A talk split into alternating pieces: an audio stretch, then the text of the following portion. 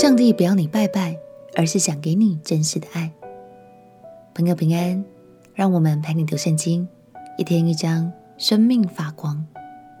今天来读士师记第十七章。接下来这几章有点像是士师记的附录，记载了一段以色列民族中的插曲，也记录了一个家族是如何开始崇拜偶像、走偏的路。今天的主角米迦和母亲居住在以法莲山区。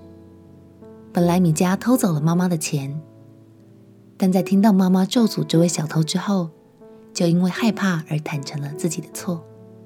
而妈妈为了想避免咒诅临到儿子身上，竟然打造了神像来讨好神。从这个有点荒谬的故事中，我们将看见以色列人已经完全扭曲了自己与上帝之间的关系。让我们一起来读《四世纪》第十七章。《四世纪》第十七章，以法莲山地有一个人名叫米迦，他对母亲说：“你那一千一百舍克勒银子被人拿去，你因此咒诅，并且告诉了我。看哪，这银子在我这里，是我拿去了。”他母亲说：“我儿啊。”愿耶和华赐福于你。米迦就把这一千一百舍客勒银子还他母亲。他母亲说：“我分出这银子来，为你献给耶和华，好雕刻一个像，铸成一个像。现在我还是交给你。”米迦将银子还他母亲。他母亲将二百舍客勒银子交给银匠，雕刻一个像，铸成一个像，安置在米迦的屋内。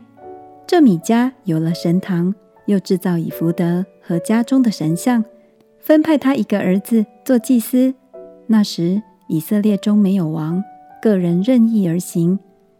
犹大的伯利恒有一个少年人，是犹大族的利未人，他在那里寄居。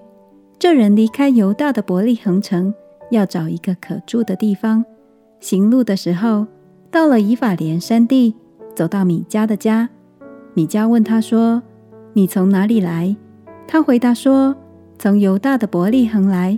我是利未人，要找一个可住的地方。”米迦说：“你可以住在我这里，我以你为父，为祭司。我每年给你十舍客勒银子，一套衣服和度日的食物。”利未人就进了他的家。利未人情愿与那人同住。那人看着少年人如自己的儿子一样。米迦分派这少年的利未人做祭司，他就住在米迦的家里。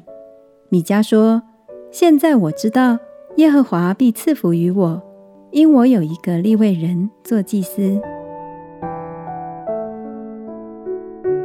当时的以色列已经处于混乱的状态，无论是信仰或是律法，都已经离神的心意非常遥远，也用错误的心态来认定与神之间的关系。以为只要随便找个立位人来专门照顾神像，就可以得到神的祝福。神好像变成了一棵摇钱树，或是一种很好用的工具。这样的动机都是不正确的哦。亲爱的朋友，神要给我们的是真实的爱与关系。也许你刚认识神，或是已经信主很久了，都很好。今天就让我们一起来想一想。神现在在你的心目中是怎样的存在呢？相信这类的思考也是帮助我们将目光转回神身上的好方法哦。我们一起来祷告：亲爱的耶稣，我要常常检视内心，并且用正确的心态来看待与你之间宝贵的关系。